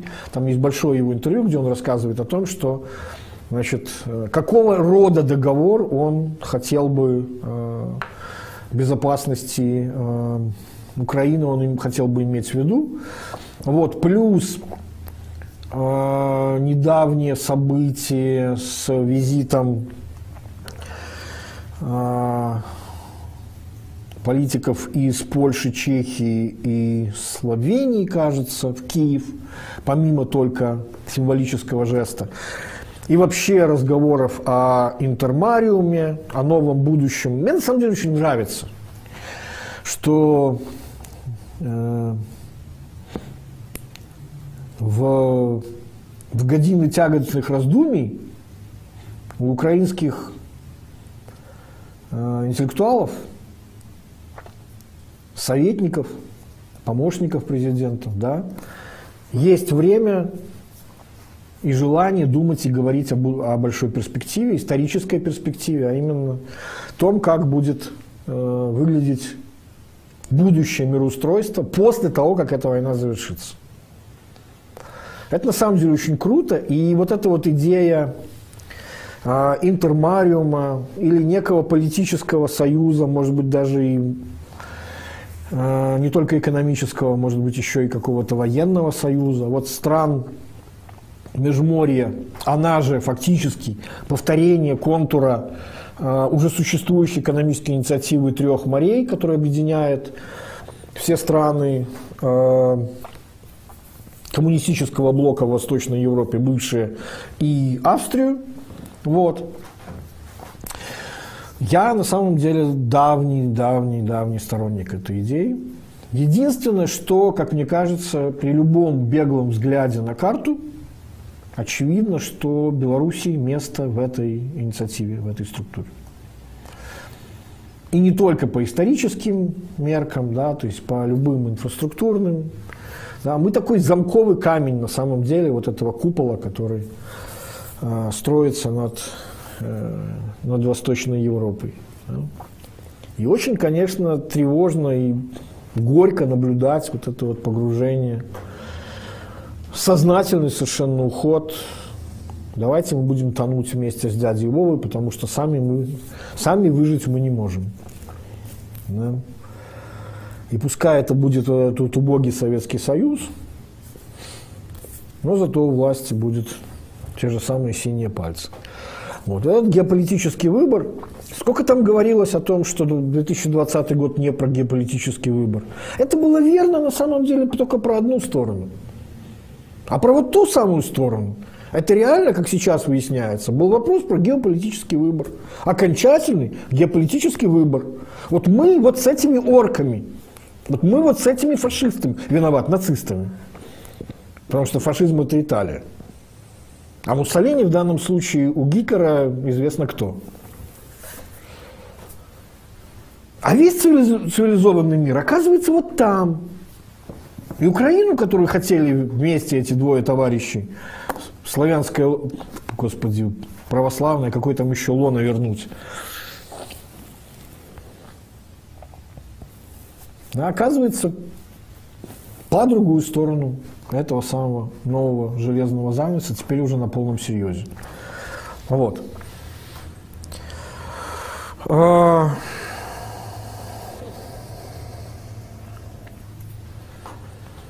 нельзя не отдать должное.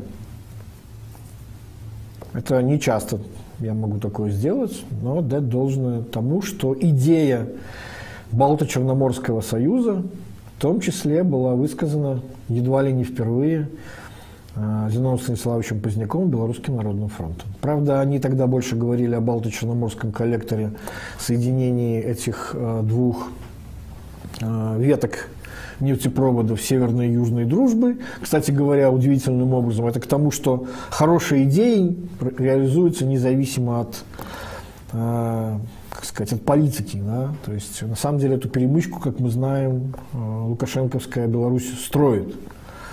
Несмотря на то, что риторически он постоянно говорит о вот этом Балто-Черноморском союзе, правда, постоянно разговаривая о нем как о санитарном кордоне. Ну, по факту он, скорее всего, таким и окажется.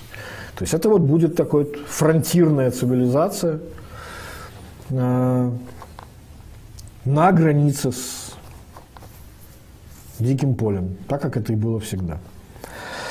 А, еще, да, кстати, возвращаясь к Арестовичу, нельзя не отметить, что э, это вот я с удивлением обнаружил, что у человека богословское образование. Уж не знаю, как, какое он там вероисповедание, там, судя по всему, этот университет Фомы Аквинского, он католический, потому что папский. Но в любом случае, еще один фактор, вызывающий у меня уважение, потому что богословское образование, как мне кажется, это замена теперь тому самому классическому образованию, которое было когда-то у образованных людей прошлого, и которое нынче полностью пропало. И вот этот эффект образованщины, а я не буду дальше про это. Вот. Еще один важный момент, который не могу не отметить, а, раз уж я так часто стал говорить и много в последнее время об умонастроениях в белорусском обществе, а, это реакция на ну, всем известный факт, помните, во время прямого эфира на Первом канале российском а, женщина, редактор, э, выскочила под камеры с плакатом двуязычным, там нет войны, здесь пропаганда, вам тут врут и так далее.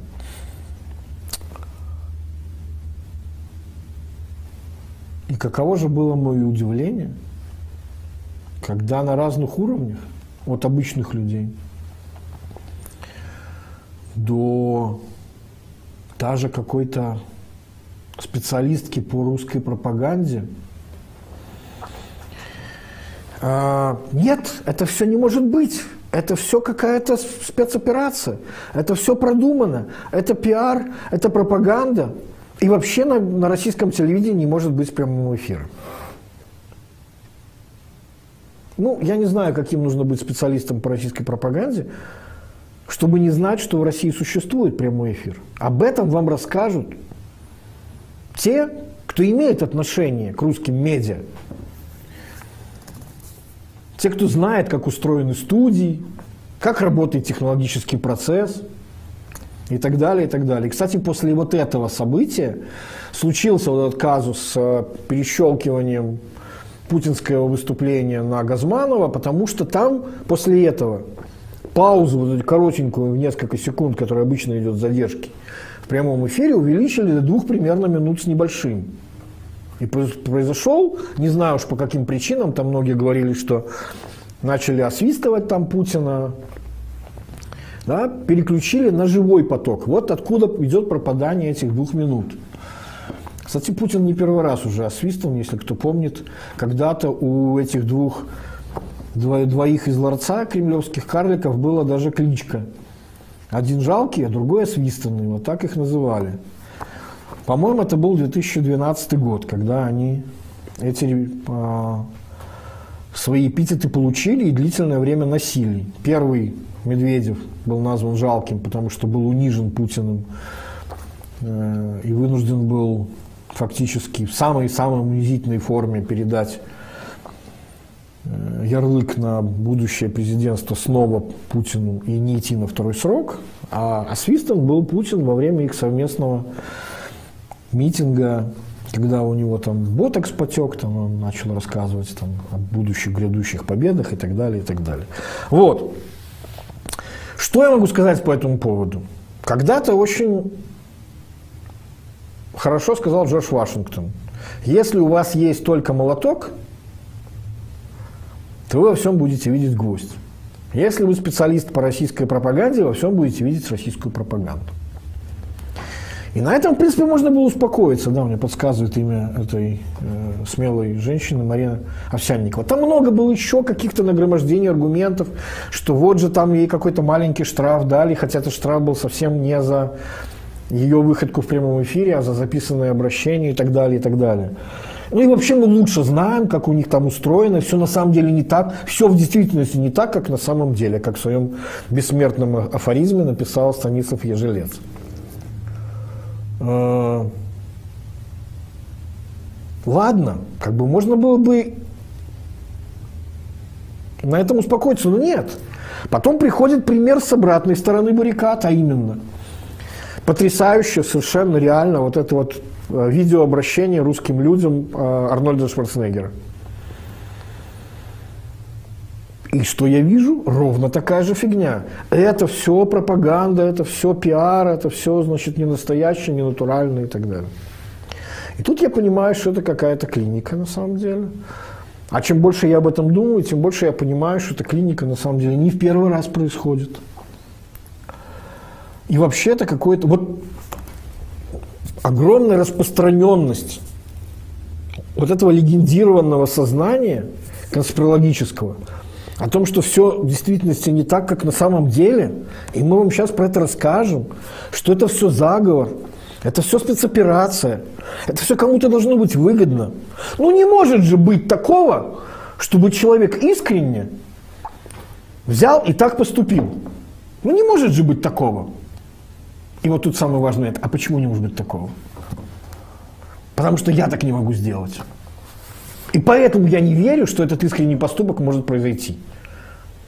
Наверняка это либо проплачено, либо задумано, либо что-то еще. Иными словами, это является, вот эта вот конспирология является превращенной формой собственной зависти и собственной трусости. И ничего другого больше. Это же все рука Москвы. Ну сложно же поверить, чтобы Барика взял и искренне, самостоятельно принял решение – да блин, любой, кто знает жизненный путь Виктора Дмитриевича, включая трагические обстоятельства кончины его супруги, поймут, что у него уже, он уже все имел. И оставалось буквально чуть-чуть. А терять уже дальше было нечего. Ну, все было логично. Нет, конечно же, это же все спецоперация. Я читаю Портникова, блин, украинского специалиста. А он говорит, а это же 2020 год, это же все российская спецоперация. Специально, чтобы ослабить там Лукашенко там, и так далее, и так далее. И вообще все российская спецоперация. И тот же самый преснопамятный Зенон Станиславович, которого уместно было похвалить сейчас, сам был едва ли не главным проводником идеи того, что кругом рука Москвы. Кругом гобня, кругом заговор, все кругом работают на ГБ, и только один человек на него не работает. Вот откуда это берется на самом деле? Причем я помню, что э, вот, мне кажется, что это какой-то особый постсоветский феномен. Причем глубоко постсоветский. Он даже в большей степени характерен для России, для российских умонастроений, но и, видимо, немного и нам, потому что каким-то удивительным образом мы оказались э, в этом культурном поле. Э, я очень хорошо заметил, когда это вот реально вот лавинообраз, лавинообразный процесс приняло. С развитием Live Journal, если кто помнит еще такую платформу, ныне успешно по, по, почившим в ГОЗе благодаря тому, что его там полностью засрали с э, ольгинские боты и все остальное, там невозможно стало вести сколько-нибудь э, осмысленную дискуссию. Да? Но это же была первая платформа для графоманов. Для вот всех вот этих городских сумасшедших, которые начали рассказывать о том, что в действительности все не так, как на самом деле. Что Россия – это криптоколония Британии, как рассказывал нам Дмитрий Голковский. Или там, а на самом деле распада Австро-Венгрии не было. Они там в действительности, это все это было для дураков. А на самом деле, по-прежнему эти семьи правят Европой. Был такой богемикус, если кто помнит, такой забавный псевдоним э, в ЖЖ. Ой, сколько там было этих... Но знаете, что самое главное вот в этом э, конспирологическом сознании?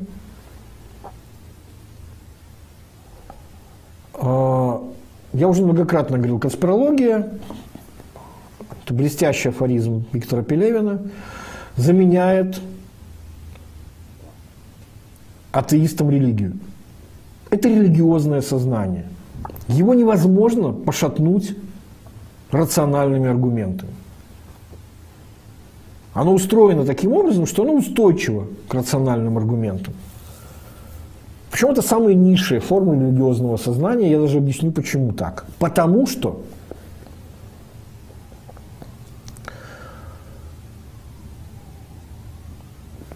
ключевым вопросом любого религиозного сознания является не только вопрос о существовании какого-то всемогущества, по, по сравнению с которой ваше более ничто. Ну, я сейчас очень сильно утрирую, потому что христианское богословие устроено немножко по-другому, но тем не менее.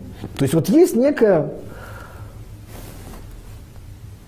всемогущественные какие-то невидимые силы, рептилоиды, жидомасоны, изуиты, там Ротшильды, э, Рокфеллеры.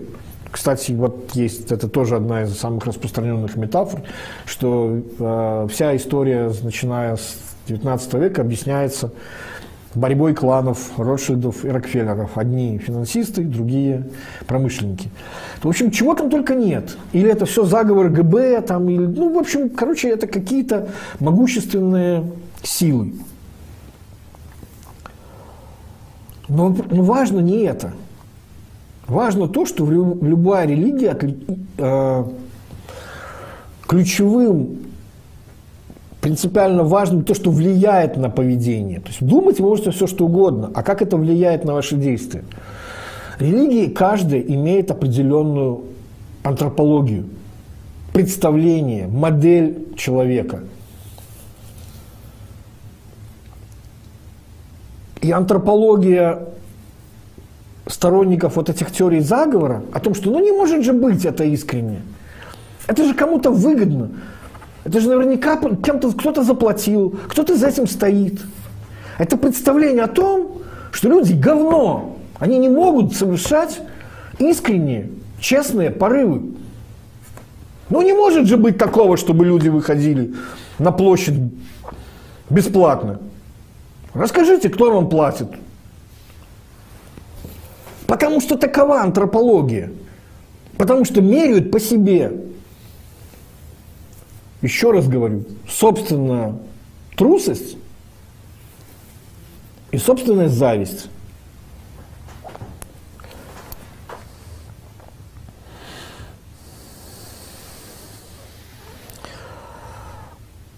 Еще один момент, который остался незавершенным, я через это перекидываю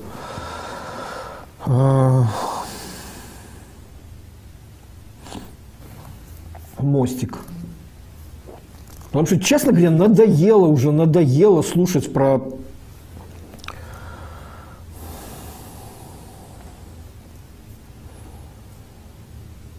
Потому что этими нарративами вы начинаете работать на самом деле на, на тех людей, кто, кто в действительности искренне и сознательно исходит из такой антропологии. Как там писал Дмитрий Львович Быков, исходя из какой антропологии действует ГБ, цитируя уж не помню кого, ты дресня. Если у тебя на допросе человек не обосрался – то допрос проведен плохо. Всех нужно унизить и расчеловечить настолько, потому что это единственный способ их почувствовать себя хоть сколько-нибудь комфортно. Потому что специфического качества люди идут в эти органы. И не надо нам рассказывать про то, что это срез общества. Это не срез общества, там очень хитрая система отбора. Как любой орденский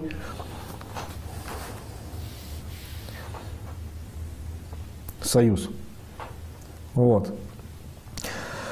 А, так вот,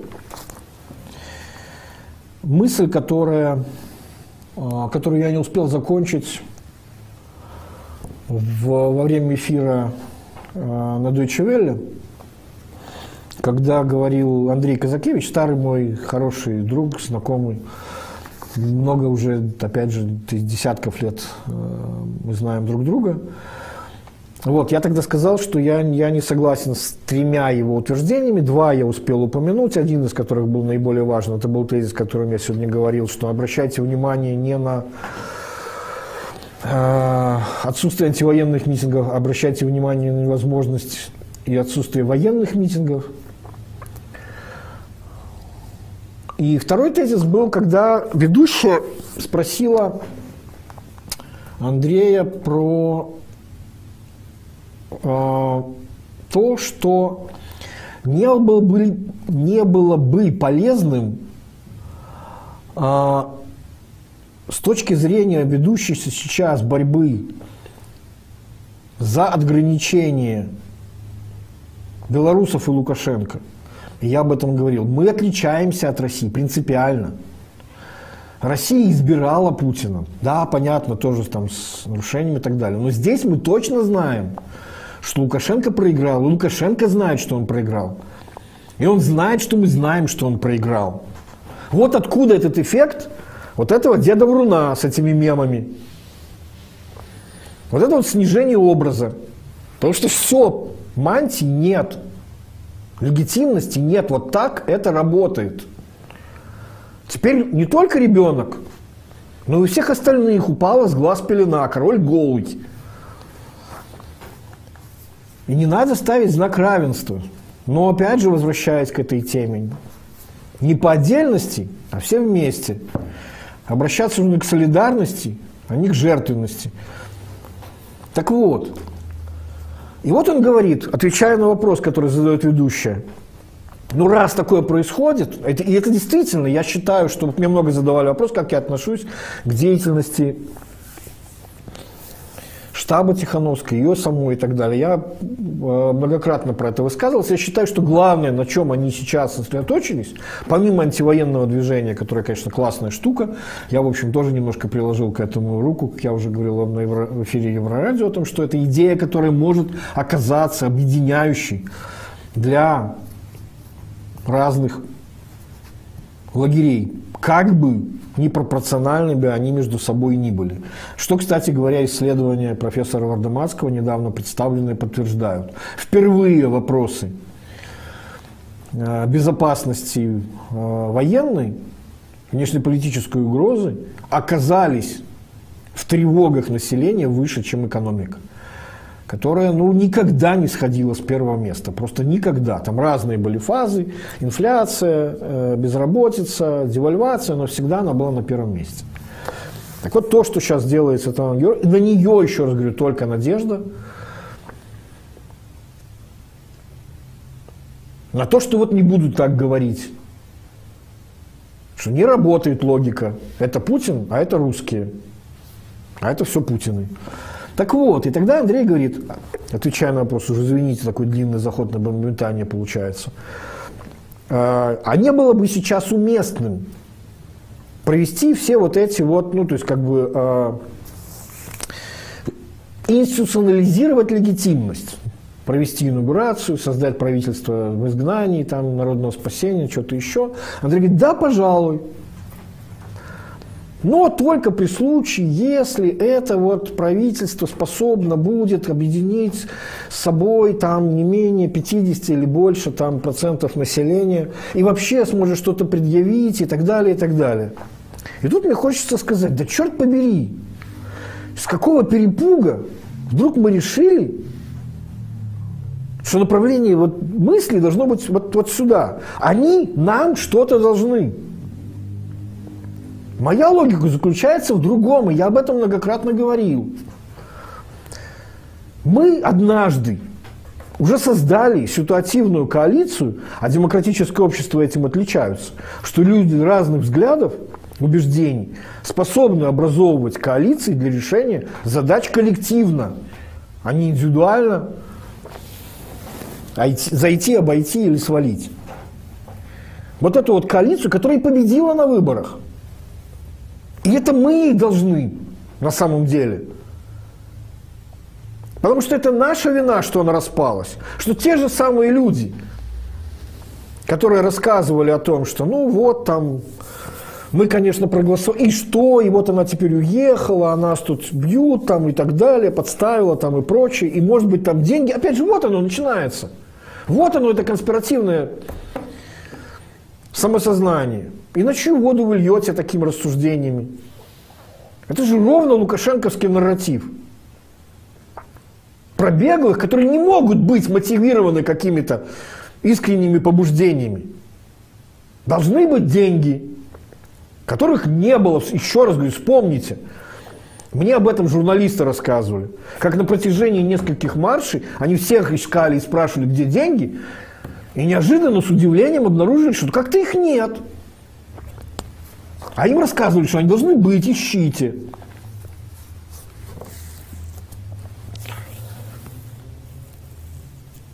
Так вот, в наша обязанность сейчас тех, кто был в составе этой ситуативной коалиции победившей, не сидеть на диване на жопе ровно и говорить, ну что вы там нам еще нам интересно предложите, а поддерживать все то, что они делают сейчас. Потому что вот так работает легитимность. Вот так работает в том числе и наша ответственность перед нашими собственными решениями.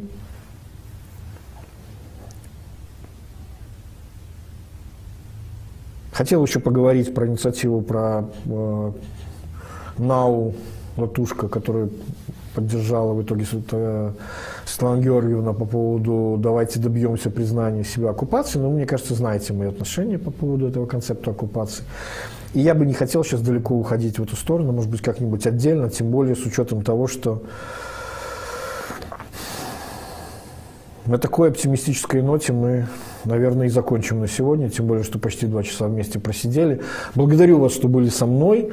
А, и снова напоминаю, нам остается совсем чуть-чуть до... Вот знаете как, не нужно строить нереалистичных планов, а потом разочаровываться, что они не достигаются. Давайте мыслить проектным мышлением, ставить задачу, выделять под него ресурсы, организовываться и достигать.